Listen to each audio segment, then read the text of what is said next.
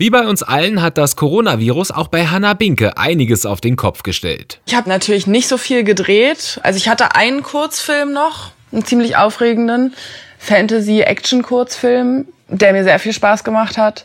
Dann habe ich selbst ein Musikvideo gedreht, worüber ich noch nicht so viel erzählen kann.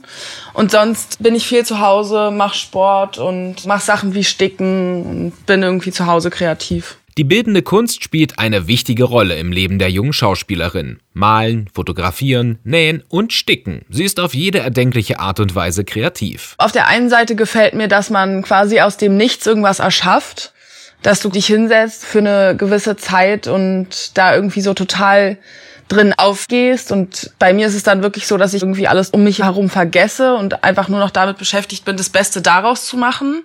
Ich finde es einfach was Tolles, in seine eigene bunte Welt einzutauchen und zu vergessen, was drumherum passiert. Und deshalb unterstütze ich den Jugendwettbewerb sehr gerne. Hier können Kinder und Jugendliche unter anderem auch Kurzfilme einreichen. Heute ist Hannah Binke zwar schon sowas wie ein alter Hase im Filmgeschäft, an ihren ersten Dreh mit neun Jahren kann sie sich aber noch gut erinnern und weiß, worauf es ankommt. Für Leute, die das erste Mal vor der Kamera stehen, ist, glaube ich, einfach wichtig, sich doll in diese Rolle einfach reinzufühlen und nicht so darüber nachzudenken, dass diese Kamera da ist und dass hinter der Kamera noch ganz viele Leute dastehen.